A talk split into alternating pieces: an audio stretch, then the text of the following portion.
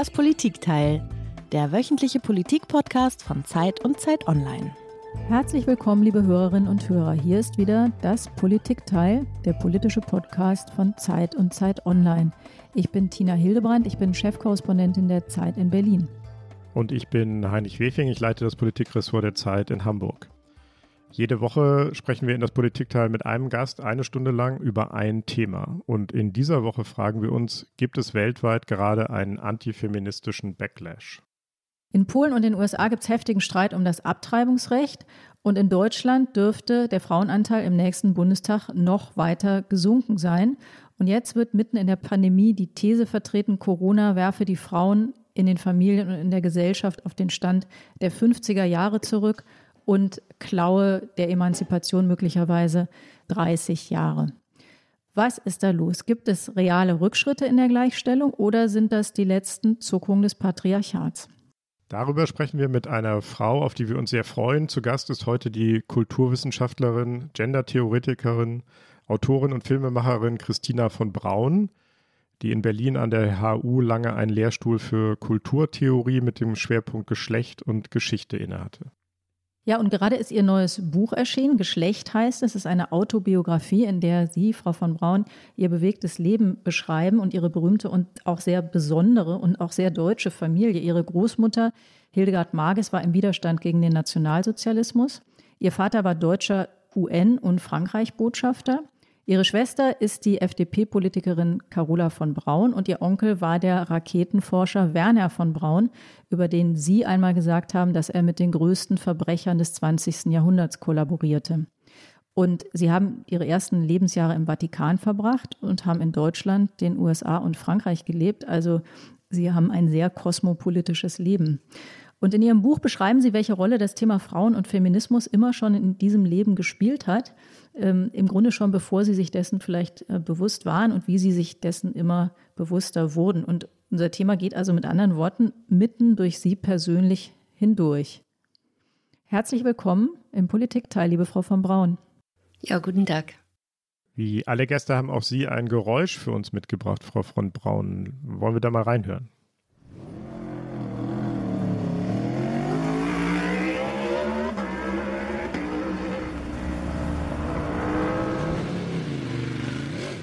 So eine Ahnung, was das ist. Warum haben Sie das ausgewählt, Frau von Braun?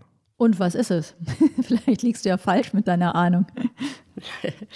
Ich habe es ein bisschen, bisschen stärker gemeint. Das klingt eher wie ein Rasenmäher, aber ist, äh, woran ich gedacht hatte, war eigentlich dieses Brummgeschreusch von Motorrädern, die losfahren und zwar gleich 10, 20 auf einmal. Das ist so dieses machistische Gruppenverhalten, ähm, das für mich im Bild der Motorradfahrergruppe repräsentiert ist. Ob zu Recht oder Unrecht, aber jedenfalls hat es sehr viel mit Männlichkeitsidealen äh, zu tun. In Polen hat es erneut Proteste gegen die Verschärfung des Abtreibungsrechts gegeben. Dabei wurden bei Auseinandersetzungen mit der Polizei in der Hauptstadt Warschau sechs Menschen festgenommen. Das neue Abtreibungsrecht kommt einem kompletten Verbot gleich. Sie sorgt landesweit für Schlagzeilen. Die Verabschiedung des strengsten Abtreibungsgesetzes der USA durch den Senat in Alabama. It outlaws abortion at every stage of pregnancy with exemptions for serious health risks but not for rape or incest. It would also send doctors who perform abortion to prison for life. Nearly all abortions could be banned in South Carolina under a new law to be signed by the state's governor. Frau von Braun, wir haben es gerade gehört, in vielen Ländern ähm, wird aktuell versucht, das Abtreibungsrecht einzuschränken, nicht nur in mehreren Bundesstaaten äh, der USA, sondern auch in Polen, in unserem Nachbarland. Dort ist die Lage besonders krass und besonders umstritten. Und vor dieser Aufnahme haben wir darüber mit Olivia Kortas gesprochen, unserer Zeitmitarbeiterin in Warschau. Das polnische Verfassungsgericht erklärte Ende Oktober, dass das geltende Abtreibungsrecht verfassungswidrig ist. Es verstoße nämlich, hieß es, gegen äh, das Recht auf Leben, das in der Verfassung garantiert ist. Und Polen hatte schon zu diesem Zeitpunkt eines der strengsten Abtreibungsgesetze in der EU. Äh, Abtreibungen waren nur dann legal möglich, wenn eine Frau aufgrund von Inzest oder Vergewaltigung schwanger war, ähm, wenn ihre Gesundheit auf dem Spiel stand oder wenn der Fötus geschädigt war. Und dieser letzte Grund würde ähm, wegfallen, sobald das Urteil veröffentlicht würde. Das passierte äh, im Januar, am 27. Januar. Und seit diesem Tag ist Abtreibung in Polen quasi legal kaum möglich. Ja, und wir haben ähm, Olivia auch gefragt, was die Protestierenden, deren Bilder wir hier in Deutschland auch sehr viel gesehen haben, eigentlich fordern. In ganz Polen, also in den Großstädten, aber auch in kleineren Orten, gingen Leute wochenlang immer wieder auf die Straße. Und am Höhepunkt der Proteste waren es bis zu 100.000 äh, Demonstrierende im ganzen Land. Sie drückten vor allem ihre Wut aus ähm, und forderten den Rücktritt der Regierung. Und man muss dazu verstehen, dass das Verfassungsgericht in Polen nicht länger als politisch unabhängig gilt. Deswegen gilt dieses äh, Urteil auch als politisches Urteil. Äh, die Regierungspartei PiS hatte schon vor einigen Jahren, äh, damals durch eine ähm, Gesetzesänderung, versucht, das Abtreibungsrecht einzuschränken, aber sie schreckte zurück, weil schon damals so viele Menschen auf die Straße gingen. Und wie sind heute die politischen Reaktionen auf das Urteil, Olivia? Es waren vor allem PiS-Abgeordnete, also Abgeordnete der Regierungspartei, die das Verfassungsgericht darum baten, das äh, Abtreibungsgesetz zu prüfen. Die PiS regiert zusammen mit der Partei des rechten Ideologen Zbigniew Ziobro und sie baute auch sehr starke Beziehungen zur katholischen Kirche auf. Also vor den Wahlen äh, konnten wir immer wieder in Gottesdiensten hören, wie Priester darum baten, die PiS zu wählen. Und äh, dieses Abtreibungsgesetz wurde eben verstanden als ein Zugeständnis an diese Partner. PiS-Chef Kaczynski machte das auch sehr früh klar. Ähm, er in einer Ansprache an seine Unterstützer bat er darum, äh, die Kirchen zu schützen vor den Demonstrierenden. Und das war so dass die, die ähm, dominierende politische äh, Reaktion, also die starke äh, Unterstützung durch das Regierungslager für das Abtreibungsurteil. Aus der Opposition kam sehr lange gar nichts oder sehr wenig. Äh, die größte Oppositionspartei, äh, Bürgerplattform, ist auch konservativ und sie weiß, dass die meisten ähm, ja, Wählerinnen und Wähler den Status quo gerne beibehalten wollten, also keine Liberalisierung des Gesetzes unterstützten.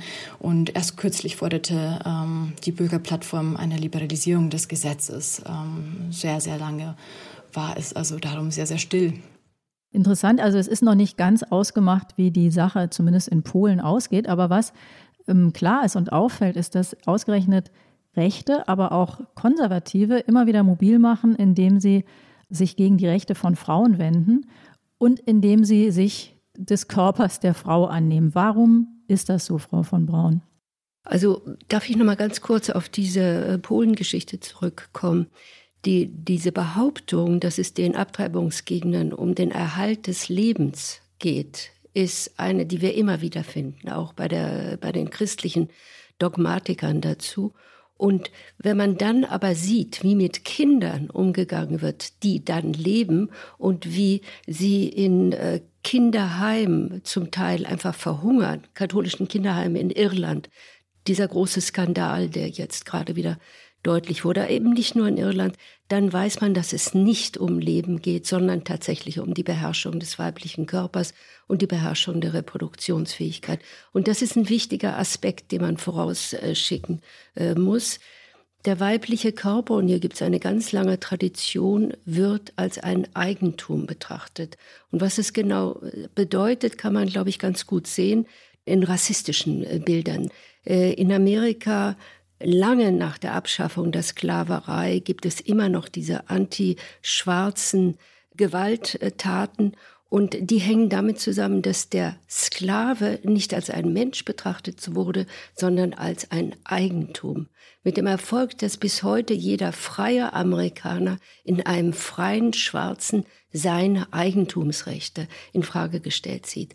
Und etwas ganz Ähnliches gilt eben auch für Frauen. Es gibt eine lange Tradition, den weiblichen Körper als ein Eigentum zu betrachten und ihn jede Selbstständigkeit zu nehmen es ist ganz interessant, dieses Wort Rape, Vergewaltigung im Englischen, kommt ursprünglich aus der Landnahme, bedeutet Besitz ergreifen von etwas und wurde erst später auf die sexuellen Konnotationen eingeschränkt. Also daran können Sie sehen, dass die Vergewaltigung eigentlich in einer Tradition der Besitzverhältnisse und der gewaltsamen Besitzverhältnisse steht.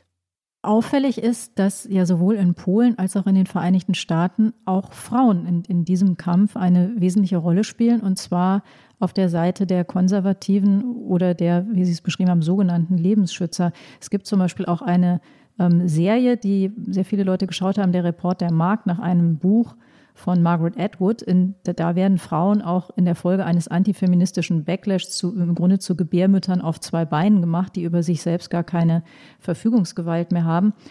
Und in der Serie wird aber auch problematisiert, wie die Frauen selbst dieses System mit ermöglichen. Warum ist das so, Frau von Braun? Warum machen Frauen, die ja die Hälfte der, der Welt sind, warum unterstützen sie ein solches System? Also auch hier, Margaret Atwoods Roman ist mir sehr unter die Haut gegangen. Das äh, sage ich schon, ist ja schon 20 oder mehr Jahre alt, weil sie tatsächlich so ein Bild entwirft, was könnte sein, wenn es zu einem Backlash kommt. Und andererseits ist in dem Roman aber auch so, dass es Frauen sind, die dann schließlich das System brechen und über den Haufen werfen. Also es ist nicht ganz so eindeutig bei ihr. Am Ende wird das System gebrochen durch den Aufstand oder das Hintertreiben durch Frauen. Dennoch ist es unbestreitbar, dass Frauen in einem System mitwirken. Und äh, da kann man sich fragen, ob es auch damit zusammenhängt, dass die Verantwortung an jemand anderen zu übergeben, selber nicht verantwortlich zu sein für Macht und äh, für Entscheidung, auch etwas sehr Paradiesisches bedeutet. Also sich selbst herauszuziehen aus den Verantwortungsprozessen. Äh, das ist ein Dilemma, das die gesamte Frauengeschichte und politische Geschichte durchzieht, dass Frauen lieber diese Verantwortung woanders hin delegieren, auch wenn es um Frauenleben geht, als selber die Verantwortung zu äh, übernehmen. Aber dass dies nicht nur Frauen betrifft, das können Sie auch sehen, äh, etwa daran, dass bei der Entkriminalisierung der Homosexualität der männliche Körper, die Kämpfe gegen die Entkriminalisierung der männlichen Homosexualität wurden von Männern geführt, also auch im Kampf um einen männlichen Körper, der eben nicht mehr als Reproduktions Teil betrachtet wurde. Oder äh, Sie können es auch sehen, wenn Sie zum Beispiel in, in Banken gucken, wenn ein Banker sagt, ich bin dafür eine, eine, eine nachhaltige Finanzpolitik durchzusetzen, dann wird er gemobbt, sehr oft von den anderen Bankern. Also es gibt auch einen sehr großen Druck, dem Männer ausgesetzt sind. Aber es ist unbestreitbar, dass tatsächlich Frauen mitarbeiten und funktionieren an so einem System. Und dafür haben wir im Moment gerade zwei Beispiele, die ganz konkret auch mit der Debatte um Abtreibung zu tun haben. Das polnische Verfassungsgericht, von dem Olivia Kortas uns vorhin berichtet hat, wird aktuell von einer Frau geführt. Und auch das amerikanische Verfassungsgericht, da wurde unlängst eine neue Richterin durch Donald Trump ernannt, Amy Coney Barrett, eine glühende Konservative und Katholikin, die die Abtreibung als immer unmoralisch bezeichnet hat. Und womöglich wird Ihre Stimme am Gericht den Ausschlag in den USA geben, dass das Recht auf Abtreibung massiv eingeschränkt wird, auch auf Bundesebene. Sie haben eben gesagt, dass es manchmal bequem sei für Frauen oder eine Entlastungsfantasie zu sagen, wir geben die Macht an die Männer ab. Aber das sind zwei sehr mächtige Frauen selbst. Wie erklären Sie sich, dass die in diesem Kampf gegen die Rechte der Frau so aktiv sind? Also ich ähm, ich gebe jedem das Recht, äh, einer gläubigen Christin zu sagen, ich finde es unmoralisch, mhm. für die Abtreibung äh, zu sein. Dann muss sie allerdings wissen, erstens mal ist das die einzige Religion, die christliche Religion, die das in dieser Weise je behauptet hat. Alle anderen Religionen, ich denke ans Judentum, haben nie die Abtreibung befürwortet, haben sie aber toleriert. Und sie haben immer den weiblichen Körper in einer Gefahrensituation, dem weiblichen Körper den Vorrang gegeben vor dem Kind, das geboren werden soll. Hinzu kommt, dass auch die frühe Kirche, und das wissen viele dieser Christinnen nicht, die frühe Kirche absolut tolerant war gegenüber Schwangerschaftsabbrüchen bis zum 40., manchmal auch bis zum 80. Tag und dass sich das erst eingeschränkt hat mit der zunehmenden Etablierung der Kirche, mit dem Zusammengehen von Kirche und politischer Macht.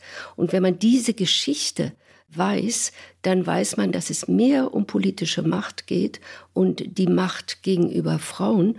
Und dann hat man nicht mehr das Recht zu sagen, aus christlichem Standpunkt ist es unmoralisch, sondern man kann nur sagen, aus meinem Standpunkt mhm. ist es unmoralisch, aber das schließt dann eben nicht einen äh, universellen Standpunkt und auch nicht einen Standpunkt ein, den ein anderer vertritt.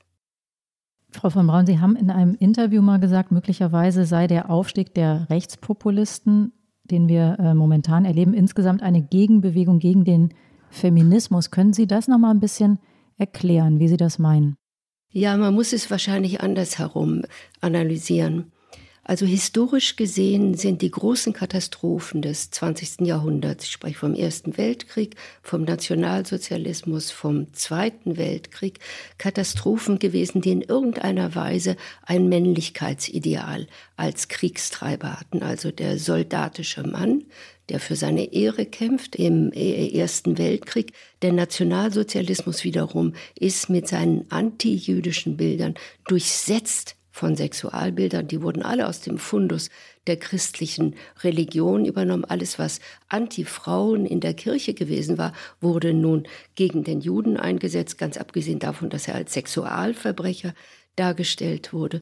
Und der Zweite Weltkrieg hatte auch die Wiederherstellung der männlichen Ehre, die im Ersten Weltkrieg verloren gegangen war, zum, zum Ziel, die Eroberung anderer Gebiete und anderer Länder.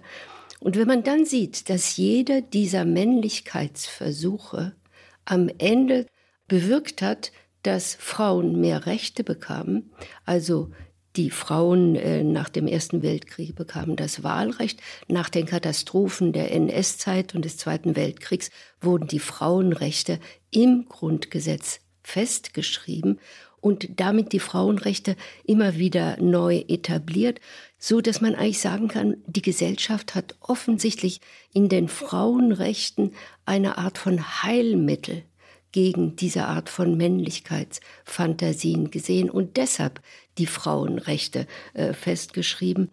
Und daraus kann man in Umkehrung schließen, dass natürlich, wenn äh, rechte populistische Bewegungen heute die Frauenrechte derartig angreifen, das was damit zu tun hat, dass hier so etwas wie ein Heilmittel gegen sie zur Debatte steht. Hm, also um mehr Feminismus würde auch gegen den Rechtspopulismus helfen wäre sozusagen eine kollektive Fantasie. Es wurde ja nie laut gesagt, dass mhm. das ein Mittel ist gegen den soldatischen Mann oder dass es ein Mittel ist gegen den äh, Antisemitismus und den, den soldatischen Mann des Zweiten Weltkriegs. Aber es scheint so eine Art von kollektiver Fantasie gewesen zu sein. Wenn wir aus diesem Dilemma wieder rauskommen wollen, dann müssen die Frauen mehr Recht haben. Und meine, man kann auch bis in die moderne Zeit sehen, dass manchmal, wenn besondere Katastrophen gewesen waren, Weltwährungsfonds zum Beispiel oder, ähm, oder anderes, sofort eine Frau dann geholt wird. Also sobald es da um Männlichkeitsdinge äh, geht, die, die angreifbar gemacht hatten, die Institutionen. Das ist ja eigentlich immer die Geschichte, die wir uns oft so erzählen, dass wir sagen, wenn die Männer alles vor die Wand gefahren haben, dann müssen die Frauen ran und erst dann dürfen sie ran, so wie Sie es jetzt erzählen, ist es ja eigentlich eine sehr optimistische Geschichte. Da könnte man ja fast auf die Idee kommen, wenn es Gott gäbe, dann wäre er vielleicht doch eine Frau, dass er zur Strafe immer dann diese Männlichkeitsattacken bestraft durch mehr Frauenrechte. Ja, es gibt ja auch Männer, die in diese Richtung denken. Es gibt auch Männer, die, ich sage, es ist eine kollektive Fantasie. Es ist auch eine Fantasie, die von Männern mitgetragen wird, auch wenn sie es nicht laut sagen. Hm hören wir an dieser Stelle optimistisch oder pessimistisch, je nachdem, wie man so veranlagt ist, nochmal unsere Kollegin Olivia an. Ähm, Olivia, was ist denn in Polen mächtiger, der Backlash oder die Proteste dagegen? Das Urteil wurde nun veröffentlicht und ist damit bindend. Und in Umfragen konnten wir zwar am Anfang sehen, dass die Peace äh, sehr ähm, stark leiden musste, dass die Umfragewerte sehr stark nach unten gingen. Aber sie erholt sich jetzt wieder. Ähm, die Unterstützung für die Kirche äh, sinkt allerdings stark. Also allein im November 2020 traten in Warschau mehr, ähm, mehr Menschen aus der Kirche aus als im gesamten Jahr 2019. Allerdings sind jetzt die Proteste auch abgeebbt und ähm, es gibt keinerlei Aussicht darauf, dass sich in den nächsten drei Jahren irgendwas lockern wird. Äh, 2023 sind, finden die nächsten Parlamentswahlen statt und bis dahin äh, wird, wird kaum etwas passieren. Und deswegen geht so dieser ähm, Widerstand etwas zurück. Ja, das ist interessant. Es ist also offensichtlich noch nicht so ganz klar, wie sich die Kräfte da sortieren. Lassen Sie uns mal nach Deutschland gucken. Auch in Deutschland wird ähm, derzeit über das, oder nicht derzeit, sondern im Grunde auch schon seit Wochen, Monaten und Jahren über das Abtreibungsrecht gestritten. Hier geht es aber nicht um eine Verschärfung des Rechts, sondern um eine Liberalisierung oder im weiteren Sinne den Umgang damit. Es geht nämlich um die Abschaffung des Werbeverbots nach Paragraph 219 des Strafgesetzbuchs. Ja, auf meiner Homepage steht ja nicht nur das Wort Schwangerschaftsabbruch, sondern auf meiner Homepage können sich auch die Frauen die Informationen zum Schwangerschaftsabbruch, die medizinische Aufklärung, die Risiken, was sie mitbringen müssen, all das runterladen, weil ich der Meinung bin, dass jede, jeder Mensch oder in dem Moment, wo er zur Patientin wird, ähm, ein Recht hat auf eine gute Aufklärung und sich das auch vorher durchlesen soll, ganz in Ruhe. Das war die Ärztin Christina Hähnel, die auf ihrer äh, Homepage, ihrer Praxis auf die Behandlungsmöglichkeiten äh, auch zum Schwangerschaftsabbruch äh, hinweist. Deswegen in mehreren Instanzen jetzt äh, nach diesem Paragraphen des Strafgesetzbuchs verurteilt worden ist und mittlerweile in Karlsruhe dagegen Verfassungsbeschwerde einlegen wird. Kann man also sagen, dass der Feminismus in Deutschland, Frau von Braun, weniger in der Defensive ist als in anderen Staaten aktuell? Also er ist zumindest weniger in der Defensive als in Polen, das ist ganz klar. Und in einigen, das sind ja fast immer autokratische Staaten, die diese äh, Beschränkung des Abtreibungsrechts befördern. Und dennoch muss man wissen, dass auch in Deutschland der Gesetzgeber manchmal sogar weitergeht als das Bundesverfassungsgericht. Immerhin hat unser Bundesverfassungsgericht zweimal eine Liberalisierung des Schwangerschaftsabbruchs verhindert. Womit das genau zusammenhängt, weiß ich nicht, aber ich halte es für möglich, dass in der Zeit, als das geschah, die Kirche in Deutschland und auch im Bundesverfassungsgericht noch einen größeren Einfluss ausübte als zu der Zeit, als sich vom Gesetzgeber her eine liberalere äh, Gesetzgebung äh, durchsetzte. Ich meine, seither haben wir eben die neuen Bundesländer dabei, wo es eine liberale Gesetzgebung gab und wo die Kirche einen höchst geringen bis gar keinen Einfluss auf die Politik hatte. Und es könnte also durchaus sein, dass das Bundesverfassungsgericht jetzt auch mit dem Gesetzgeber oder ähm, mhm. sogar gegen den Gesetzgeber für eine Liberalisierung stimmt. Aber ich spekuliere, ist klar, nicht? Ich spekuliere nur, ich mhm. sehe eine andere Konstellation als bei den anderen beiden Fällen. Trotzdem ist es auch in Deutschland so, dass das Thema Abtreibung strafgesetzlich geregelt ist über einen, über die, die, das Mittel des Strafgesetzes. Und das ist jetzt ja nicht mehr ganz so heiß umkämpft im Moment, aber das war ja eine der großen, wahnsinnig aufgeladenen Debatten der Republik. Und ähm, hören wir noch mal einmal ganz kurz da rein, wie das damals besprochen wurde. Unser aller und auch mein Dilemma besteht darin zu wissen, dass jeder Schwangerschaftsabbruch Tötung menschlichen Lebens ist. Aber auch um die ausweglosen Situationen zu wissen, in denen ein Schwangerschaftsabbruch subjektiv als der einzige Ausweg aus einer anders nicht abwendbaren Notlage gesehen wird. Der Paragraph 218 ist nicht geeignet, dem Selbstbestimmungsrecht der Frau unbegrenzten Raum einzugeben.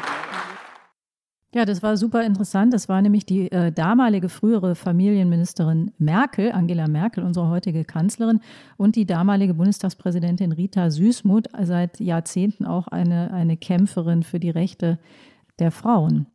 Damals wurde ja ein, ein sogenannter Kompromiss gefunden. Ist das aus Ihrer Sicht, Frau von Braun, ist das ein fauler Kompromiss, weil man im Prinzip sich so ein bisschen um eine echte Liberalisierung drumherum gemogelt hat? Oder ist das ein, ein sehr kluger Kompromiss, weil man ein bisschen mit so einer etwas ähm, reinisch durchwursteligen Lösung einen Zustand erreicht hat, wo in Deutschland zumindest ja nun seit Jahren über dieses Thema nicht mehr so gestritten wird? Man hat verzichtet auf die Strafverfolgung. Man hat gesagt, es ist illegal, aber man verzichtet auf die Strafverfolgung. Und äh, es ist die Frage, ob das so geht. Denn auch wenn ich weiß, ich werde nicht verfolgt, so bleibt es doch immer noch das Gefühl, ich habe mich strafbar, ich habe strafbar gehandelt. Und man sieht es ja am Fall Henel, wie problematisch äh, die äh, Sache wird dann für eine Ärztin zum Beispiel, die auch nur Aufklärung äh, machen will. Also insofern würde ich denken, es wäre schon gut, wenn der Gesetzgeber hier auch noch mal Klarheit schafft, dass das im Ermessen der Frau ist. Ich sage nicht unbegrenzt, sondern eine Art von Fristenlösung ermöglicht. Äh, und da kann man auch historisch noch mal gucken und sehen, dass das ungeborene Leben als Leben definiert wird und ihm, dem, dem Wesen, das da entsteht, eine Seele beigemessen wird, das ist gar nicht so alt. Da hat sogar die Kirche noch gesagt, nein, das ist erst ab dem 40. Tag. Da, äh, das hat man aus den jüdischen Regeln.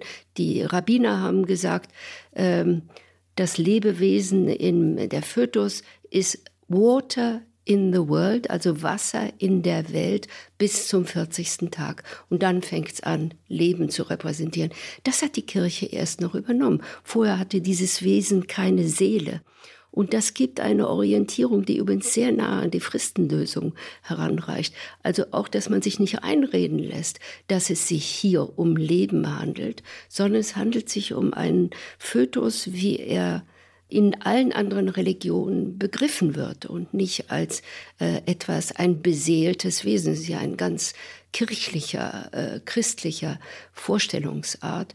Und ich glaube, diese, diese Vorstellung, eben diesen Begriff Leben da mal rauszunehmen aus dieser Frühzeit der Schwangerschaft, das wäre schon ein großer Gewinn. Wobei die naheliegende Frage natürlich dann sofort wäre, warum am 40. Tag, warum nicht am 39., am 35.? Ich kann Ihnen nicht sagen, wie die Rabbiner äh, argumentiert haben, aber ich vermute, äh, ohne damals schon Ultraschall gehabt zu haben, dass man vielleicht ab dem 40. Tag auch in der Gebärmutter äh, Bewegungen gespürt hat mhm. oder, oder etwas in der Art. Oder ich meine, die Barbara Duden hat ja auch zu den Schwangerschaftsvorstellungen eine Historikerin gearbeitet. Und die sagt, am Anfang, noch im 17. Jahrhundert, haben die Frauen das Schwangersein als Zustand erlebt. Und erst ab dem vierten, fünften Monat haben sie es als ein Kind in ihrem Bauch begriffen. Bis dahin war es einfach nur ein Zustand der Frau. Und ich glaube, da haben sich offenbar über die Jahrtausende gewisse Zeit äh, eingebürgert, die etwas darüber sagen. Das finde ich super interessant. Dann lassen Sie uns doch jetzt mal einen Schritt in die, in die Gegenwart machen und zu der Frau, die wir gerade gehört haben, nämlich unsere Kanzlerin Angela Merkel und zu der Frage, ob es eigentlich momentan einen Backlash gibt. Nun hat sie ja 16 Jahre regiert, also so lange wie außer ihr nur wenige andere Kanzler, ich glaube nur ein einziger. Und Trotzdem reden wir jetzt über einen Backlash auch in Deutschland. Man hört das ganz oft, gerade aus ihrer Partei, aus der CDU, befürchten das Frauen. Welche Rolle spielt diese Tatsache oder wie, wie würden Sie es sehen, Frau von Braun? Erleben wir den Backlash trotz Angela Merkel oder vielleicht auch wegen, weil man so dachte, da ist ja alles ähm, in Butter bei dem Thema, da müssen wir uns nicht drum kümmern? Zunächst mal ist Angela Merkel ein, ein wirkliches Phänomen, das sich nicht mit üblichen Standards äh, messen lässt. Sie, sie hat mit einer Ruhe regiert und äh, Krisen bewältigt. Ich habe nie CDU gewählt, aber diese Frau bewundere ich äh, wirklich. Und sie hat mit einer Ruhe regiert, die viele männliche Kollegen nicht hatten, es sei denn, sie hatten die Macht, wie Kohl etwa. Aber Kohl hat eine konservative Politik äh, betrieben und da ist es leichter, Ruhe zu bewahren, wohingegen sie hat richtig durch Krisen, durch große Krisen hindurchgesteuert. Ob es zu einem Backlash, was den ähm, Frauenanteil in der Politik betrifft, kommt, hängt wirklich von den Koalitionen äh, zusammen, die wir haben werden ab dem Herbst. Wenn die Grünen und die Linken mit an der Regierung sind, würde ich sagen, ja, die Frauenfrage wird wahrscheinlich äh, weiterhin aktuell zur Agenda gehören. Wenn äh, allerdings äh, konservative Parteien und allen voran die AfD an die Macht kommt, kann ich mir tatsächlich einige der Drohung, Gender Studies abzuschaffen und feministische Rechte einzuschränken, äh, verwirklicht sehen. Wenn wir heute sagen, in den Parlamenten sind die, ist die Anzahl der Frauen zurückgegangen, da muss man das wirklich nochmal ausdifferenzieren zwischen den verschiedenen Parteien. Wenn in den Landtagen und in den Bundesparlament der Frauenanteil zurückgegangen ist, so ist das weitgehend auf die AfD zurückzuführen, die eben erheblich mehr Männer und einige Vorzeigefrauen äh, in ihren äh, politischen Reihen hat. Wenn Sie dann aber schauen bei der Linken und bei den Grünen, dann sehen Sie doch einen erheblich größeren Anteil. Ich sage nicht, dass es nicht auch Machos gibt bei der CDU und bei der und, und bei der FDP vor allen Dingen. Aber da würde ich denken, es tariert sich immer einigermaßen aus. Wobei es schon interessant ist, dass auch in Angela Merkels eigener Partei der Frauenanteil im Bundestag im Moment nicht sehr hoch ist und auch offensichtlich äh, im nächsten Bundestag nicht höher werden wird durch die vielen Direktmandate, die die CDU erringt. Und ähm, es ist eben so, dass da Frauen oft in diesen direkten Auseinandersetzungen seltener kandidieren. Glaube, die Gründe können wir jetzt hier gar nicht erschöpfend behandeln.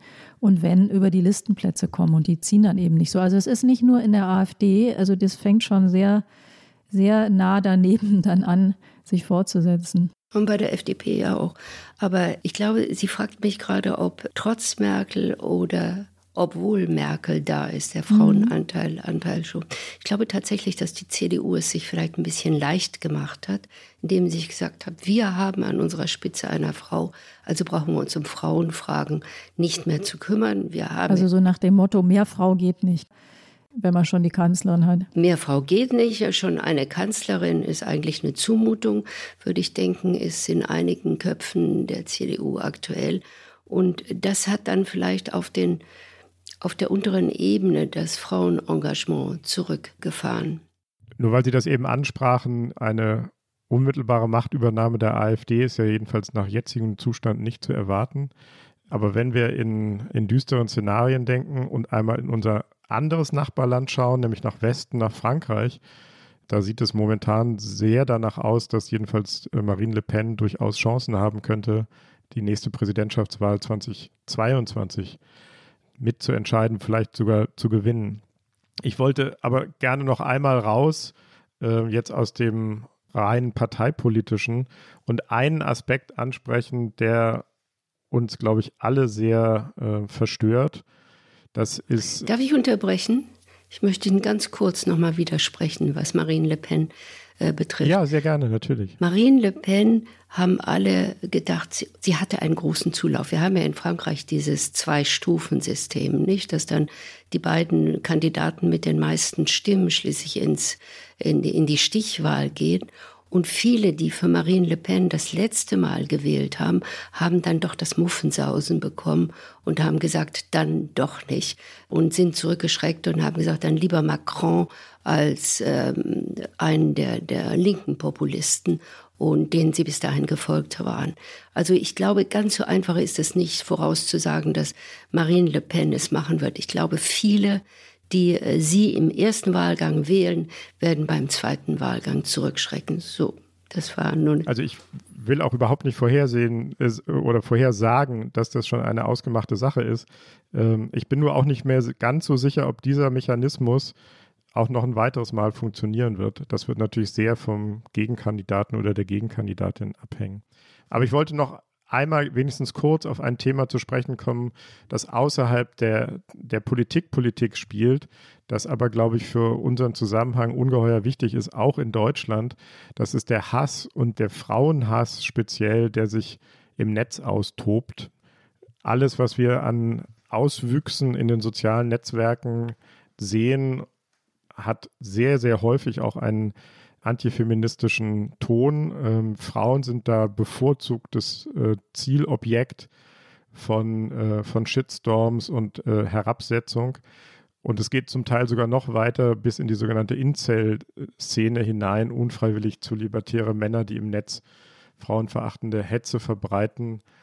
Ähm, und manche von ihnen, äh, der Attentäter von Hanau etwa ähm, oder Anders Breivik, gehen dann von der virtuellen Gewalt sogar zur realen Gewalt über. Wird dieser, dieser Hass, dieser Frauenhass im Netz ernst genug genommen, Frau von Braun? Nein, eindeutig nicht. Äh, das ist ganz äh, wichtig, das zu erwähnen und da auch Einschränkungen vorzunehmen. Ein bisschen haben wir es ja nach der Trump-Wahl erlebt in den USA, dass dann äh, bestimmte Einschränkungen vorgenommen wurden. Aber ich glaube, man muss noch einen Schritt weiter gehen. Alle diese Incels und andere rechtspopulistischen Hassvertreter ähm, gegen Frauen sind zugleich auch Antisemiten und Rassisten. Das geht immer miteinander einher. Und dann müssen Sie fragen, was ist eigentlich der gemeinsame Nenner dieser verschiedenen Figuren? Warum werden die immer gemeinsam zum Hassobjekt äh, gemacht? Und dann kommen Sie nochmal auf einen ganz anderen Aspekt, nämlich alle sind Repräsentationsfiguren für Mobilität. Also der äh, Rassismus, der sich gegen den Fremden richtet, repräsentiert die Angst vor der Globalisierung, die interkulturellen ähm, äh, Beziehungen, dass die eigenen Grenzen fließend werden gegenüber einer anderen Kultur. Der Jude hat immer, ich sage der Jude in Anführungsstrichen, immer repräsentiert den Vaterlandsverräter und äh, den, den Wanderer, der nie dazugehört, der also per se schon die Figur der Mobilität betrifft. Und dann kommt noch hinzu die soziale Mobilität. Als ich in Amerika lebte in den 60er Jahren, gab es ganz wenige Schwarze, die wirklich höhere Bildungsabschlüsse hatten. Inzwischen ist es gang und gäbe. Es gibt ganz viele Schwarze mit höheren Bildungsabschlüssen, mit Professuren und anderem. Sie haben also eine soziale Mobilität, sowohl bei Schwarzen in Amerika als auch bei Frauen eine hohe soziale Mobilität. Einige Frauen, die eben auch äh, gestiegen sind in in Aufsichtsräte und äh, zu Vorstandsmitgliedern geworden sind oder in äh, neue Firmen gegründet haben oder auch der Professurenanteil ist etwas, etwas, ich sage nicht viel, ist etwas gestiegen. Das heißt, sie haben auch bei den Frauen eine hohe soziale Mobilität und es ist diese Mobilität, die letztlich das Hassobjekt dieser Personen ist weil die Mobilität ist etwas, was die eigenen festen Grenzen in Frage stellt. Die Personen haben das Gefühl, ihnen wird der Boden unter den Füßen weggerissen und nun hassen sie alle, die diese, diese Mobilität repräsentieren. Ich glaube, das muss man wirklich mitdenken bei dem, ob Insel oder, oder andere soziale äh, Hasskampagnen. Äh, Interessant. Das war super interessant, finde ich. Und ich glaube, jetzt ist eigentlich ein guter Zeitpunkt, auf ähm, unsere beliebte Rubrik, die Flop 5, zu kommen und einen kleinen Break hier einzulegen.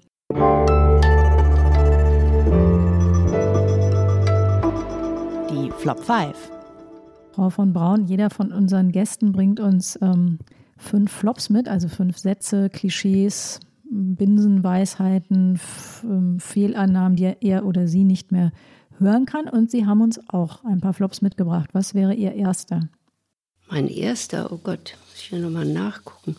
Also die bisherige Ordnung der Geschlechter entspricht der Natur von Mann und Frau.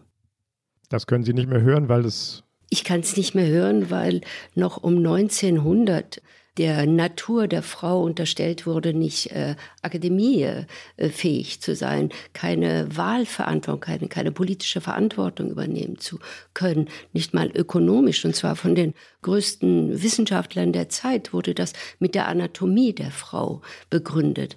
Das heißt, sie haben solche äh, wechselnden Vorstellungen über was die Anatomie der Frau bewirkt und weshalb sie unfähig sei, bestimmte Faktoren zu repräsentieren. Aber hinzu kommt, dass hier einfach die Natur in Anspruch genommen wird für etwas, was eigentlich politische und kulturelle Faktoren sind, die über die Jahrhunderte entstanden sind. Ich müsste hier sehr weit ausholen, ich weiß nicht, ob die Zeit dazu reicht, sehr weit ausholen, um zu erklären, wie der männliche Körper zum Symbolträger für Kultur, Geistigkeit und damit dann auch alle Fähigkeiten der Deutungshoheit, des Gesetzes, der geistlichen Ämter und so weiter geworden ist und der weibliche Körper eben immer wieder auf die Natur zurückgeworfen wurde. Und das hat sich dann derartig eingebürgert, dass man irgendwann sagte, ja, das ist die Natur der Geschlechter.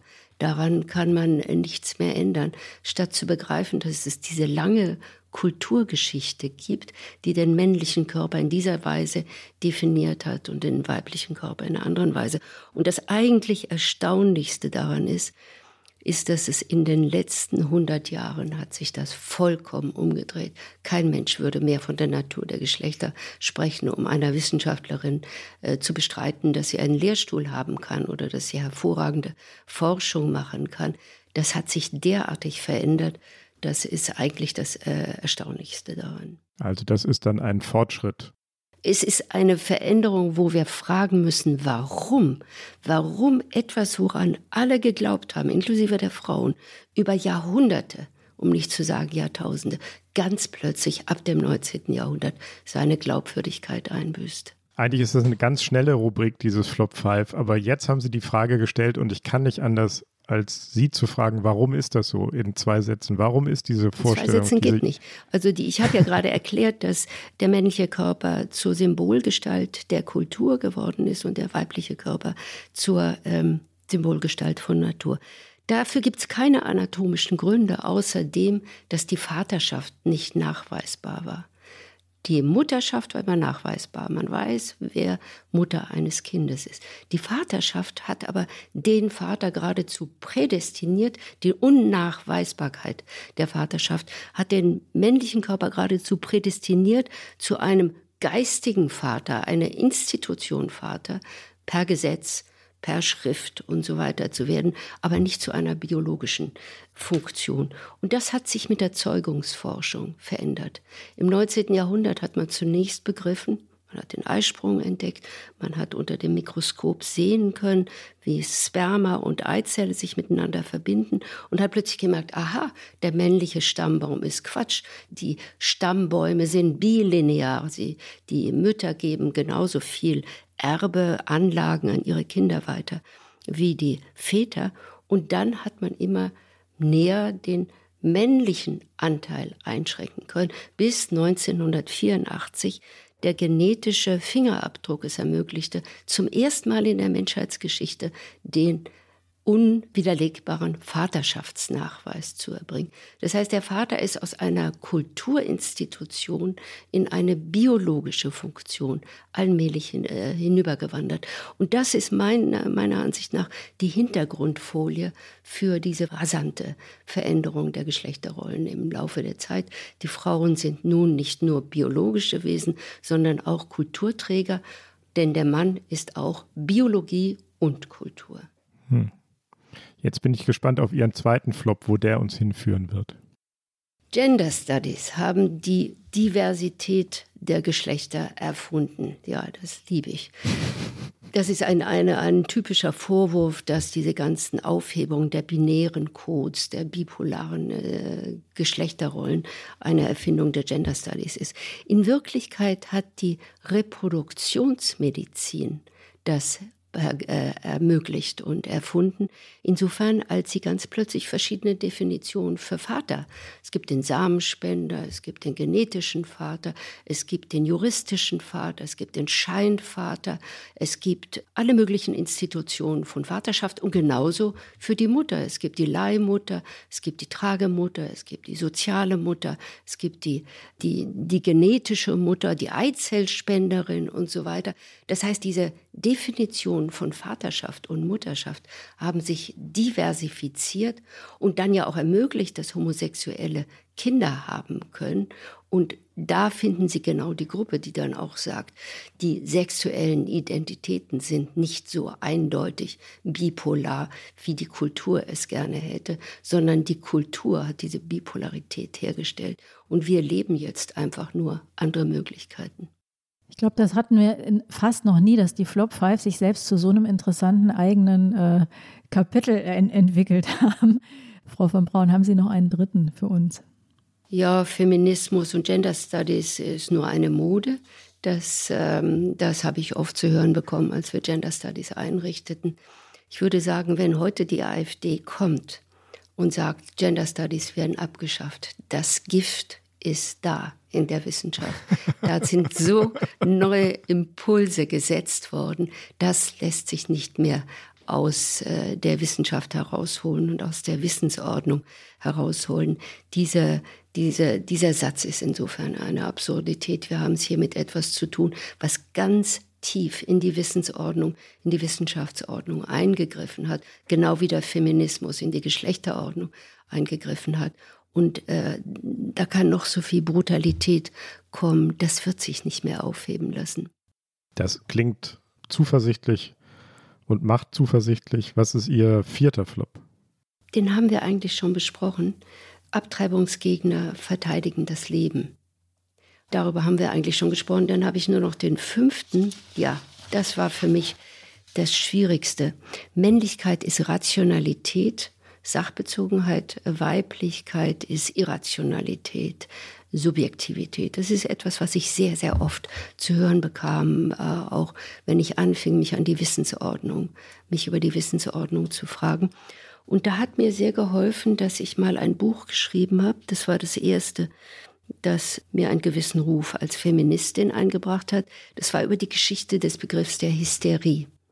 Die Hysterie war ein ein Krankheitsbild, das sich permanent verändert hat und das aber immer als Paradebeispiel für weibliche Irrationalität galt, weil die Hysterie hatte Symptome, die konnten sich ändern von einem Zeitalter zum nächsten. Die haben die Nosologen, also die, die, die die Diagnose erstellten, immer an der Nase herumgeführt, die Hysterikerin, und haben dann ein anderes Symptom. Und was ich bei der Erforschung dieses, dieser Geschichte der Hysterie erkennen konnte allmählich, ist, dass dieses Phänomen weiblicher Irrationalität etwas war, eine Projektion war natürlich auf den weiblichen Körper, die aber gleichzeitig Wissensstrukturen etabliert hat. Als Abgrenzung gegen diese Irrationalität haben sich immer wieder neue Wissensstrukturen etabliert, und der Kanon im Übrigen ist ein Begriff, der äh, ursprünglich äh, die Maße eines männlichen Körpers beschreibt, die Idealmaße von Polyklet, einem griechischen äh, Bildhauer, äh, ähm, übertragen auf den männlichen Körper. Der sagt, das sind die Idealmaße des männlichen Körpers. Der Kanon war von Anfang an ein männlicher Begriff und wird dann wissenschaftsbestimmt und wissensbestimmt.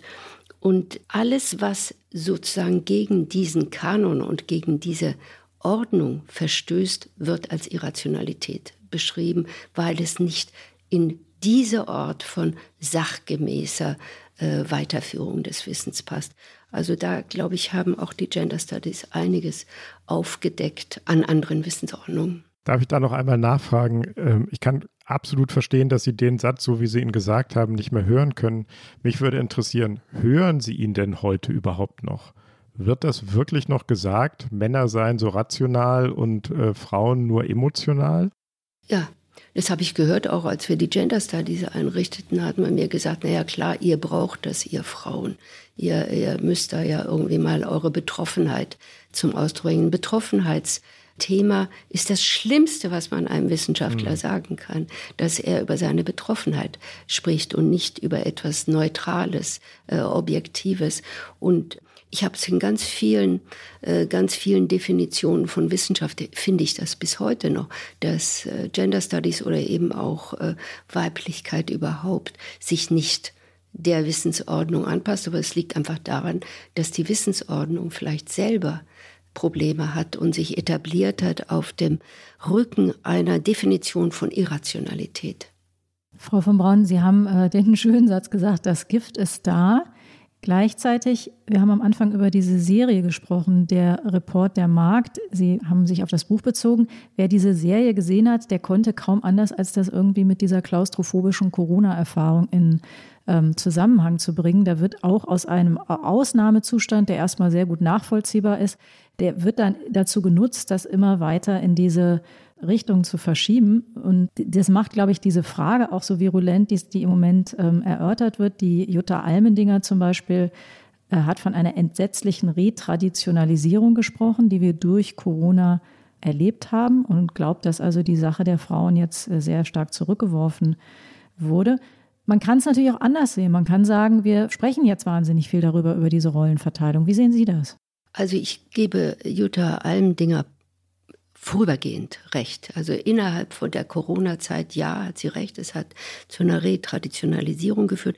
Aber je länger der Lockdown gedauert hat, und das haben inzwischen andere Studien äh, belegt, weil Almdinger hat das ganz am Anfang des Lockdowns gesagt, je länger der Lockdown gedauert hat, desto mehr haben diese Studien gezeigt, dass die Arbeitsverteilung, die familiäre Arbeitsverteilung, die Care-Arbeit doch innerhalb der äh, Paare besser ähm, verteilt wurde. Und andererseits sagen natürlich äh, auch viele Scheidungsrechtler und, und Paartherapeuten, die sagen, die Anzahl von Trennung die im Moment im Raum stehen, haben auch zugenommen. Das heißt, Frauen wehren sich dann doch gegen diese Retraditionalisierung, entweder indem sie Krach mit den Männern haben, den Vätern der, der Kinder haben, oder indem sie sich dann doch durchsetzen und eine bessere Verteilung der Aufgaben erreichen. Insofern kann ich ihr nur ganz beschränkt Recht geben, einem Dinge. Ich glaube, bei Geschlechterfragen muss man wirklich langfristig denken. Also Warum kommt das Wahlrecht? Eben nach dem Ersten Weltkrieg. Warum werden die Rechte der Frauen im Grundgesetz verankert, 48, und dann erneut immer wieder weiter äh, liberalisiert? Also die Frau braucht nicht mehr den Mann zu fragen, um Berufstätigkeit äh, zu sein und solche Fragen. Das sind doch die langfristigen Folgen, die man im Auge behalten sollte. Und bei Geschlechterfragen kann ich nur dringend empfehlen, diese longue durée, wie die französischen Historiker sagen, im Auge zu behalten. Also im Moment wird ja sehr viel wieder über diese Themen gesprochen und man hat vor allem bei jungen Frauen auch den Eindruck, dass die Ungeduld und die Wut auch teilweise wahnsinnig groß ist. Und es gibt ja die These, dass das im Grunde selbst ein Beleg dafür ist, dass sich doch sehr vieles verbessert hat weil im Grunde Dinge, wo man früher gesagt hat, so wie Sie gesagt haben, die Natur ist halt so oder es ist halt so, ähm, dass das eben nicht mehr akzeptiert wird. Also ist im Grunde die Beschreibung der Mängel schon selbst ein äh, Beleg für den Fortschritt? Auf jeden Fall für die Sensibilisierung, für die Sensibilisierung gegenüber diesen äh, Geschlechterfragen. Es ist sehr interessant, wie nach dem ersten Lockdown wurden äh, wurden Studien gemacht und da wurde plötzlich mit Überraschung festgestellt, dass in den Ländern, die am besten durch die Krise kamen, durch die Corona-Krise kamen, fast immer Frauen regiert haben. Also Neuseeland, Taiwan, äh, die Bundesrepublik äh, und so weiter. Und dann hat man gesagt, ja, es muss wohl daran liegen, dass Frauen das äh, dort regieren. Und das ist auch zum Teil richtig. Aber eine andere Wissenschaftlerin, die hat dann gesagt, na, es ist noch ein bisschen komplizierter. Es ist so, dass diese Länder wahrscheinlich eine bessere generelle Infrastruktur und Glaubwürdigkeit der Institutionen haben und deshalb auch eine Frau wählen. Sie, haben, sie hat also andersherum argumentiert, Frauen sind in diesen Ländern an die Macht gekommen, weil diese Länder Institutionen haben, die äh, sowohl eine gute eine gute Struktur, um solche Krisen aufzufangen, äh, zu managen, als auch Frauen zu wählen. Also das finde ich eine Argumentation, die nochmal interessant ist. Jetzt müsste man überlegen, da wir im Moment ja alle nicht so gut dastehen, jedenfalls in der Bundesrepublik, in der Pandemiebekämpfung, wie sich das überträgt auf dieses Argument. Aber das machen wir vielleicht in einem nächsten Podcast. Vielleicht darf ich Sie ganz zum Schluss noch einmal fragen, in Anspielung auf den Titel Ihres neuesten Buches, Geschlecht. Ist das Geschlecht heute, um es mal ganz generell zu fragen, heute eher unwichtiger oder wichtiger geworden und sind Frauen heute mächtiger oder nur scheinmächtig? Also Frauen sind auf jeden Fall mächtiger geworden. Da gibt es überhaupt gar keine Frage dazu. Es ist ja auch denkbar, dass sogar in den USA demnächst eine Präsidentin äh, das Land regieren wird. Also da äh, glaube ich, dieses Rad zurückzudrehen, das würde sehr, sehr schwer fallen. Und zwar aus den Gründen, die ich da im Zusammenhang mit der Biologie erwähnt hatte, das Patriarchat, das ja auf der Unbeweisbarkeit der Vaterschaft beruhte, wenn Sie es sehr verkürzt sagen wollen, äh, hat diese Glaubwürdigkeit verloren, dieses Fundament äh, verloren. Und insofern können Sie dieses Rad gar nicht mehr zurückdrehen. Ob Geschlecht eine größere Rolle, eine kleinere Rolle, auch das werden wir, glaube ich, nur mit langfristiger Perspektive sehen können. Es kann sein, dass es einen Backlash, so ist ja auch das Thema Ihrer Sendung, Ihres Podcasts, dass es äh, ein, zunächst einen Backlash gibt. Aber ich glaube, diese Geschlechterfrage ist so zentral geworden, sowohl fürs private Leben als auch für den öffentlichen Raum, fürs politische Leben, dass man, dass diese Frage einfach bestehen bleiben wird. Super interessant, Heinrich, wie die Männer es geschafft haben, eigentlich aus einem Nachteil, nämlich dieser Nichtbeweisbarkeit, eine große Hegemonie abzuleiten. Das ist schon äh, auch ein Kunststück, muss man sagen. Chapeau. Absolut, absolut. Ich muss sagen, das ist, das ist wirklich. Ich hatte es gerade umgekehrt gedacht, dass männliche Naturwissenschaftler es mit ihren Entdeckungen schaffen, das Patriarchat zu killen. Beides ist richtig. Das ist auch richtig. Das, daran erinnere ich auch immer, wenn ich äh, auf diese Frage zu sprechen komme. Da waren Frauen noch nicht im Labor zugelassen. Es waren Männer, die diese Forschungsergebnisse brachten. Und wie bei vielen Forschungsergebnissen hat man oft nicht gemerkt, was für eine Kiste der Pandora man da, da aufmacht. Aber man muss auch wissen, wenn ich ganz kurz das noch, man muss auch wissen, dass die naturwissenschaftlichen Fächer auch die ersten waren, die sich für Frauen geöffnet haben. Die Juristen, die Germanisten und diese ganzen staatstragenden Fächer, die haben viel länger gebraucht als äh, die Naturwissenschaftler. Ja, das war es wieder. Das war der bereits perfekt gegenderte ähm, Podcast von Zeit und Zeit Online, das Politikteil nämlich. Schreiben Sie uns, liebe Hörerinnen und Hörer, Loben Sie uns, wenn Sie möchten, kritisieren Sie uns auch gerne, schreiben Sie uns, wenn Sie Themenideen haben oder auch Vorschläge, wen wir vielleicht mal als Gast einladen sollten. Und all das können Sie tun über unsere Mailadresse und die lautet daspolitikteil.zeit.de. Wir bedanken uns jetzt wieder ganz viel. Wir bedanken uns zunächst mal bei Olivia Kautas für ihren Bericht aus Warschau. Wir bedanken uns bei den Pool Artists, unserer fabelhaften Produktionsfirma bei Lena von Holt, die uns jede Woche bei den Recherchen unterstützt, bei Pia Rauschenberger von Zeit Online, unserer Podcast-Patin und natürlich allen voran bei Ihnen, liebe Frau von Braun. Und gern weisen wir an dieser Stelle auch nochmal auf das neue Buch hin. Es heißt Geschlecht, eine persönliche und eine politische Geschichte und ist vor wenigen Tagen im Propylen Verlag erschienen. Vielen Dank, Frau von Braun. Ja, ich bedanke mich auch bei Ihnen. Das war ein schönes Gespräch. Danke. Danke. Bis zum nächsten Mal. Tschüss.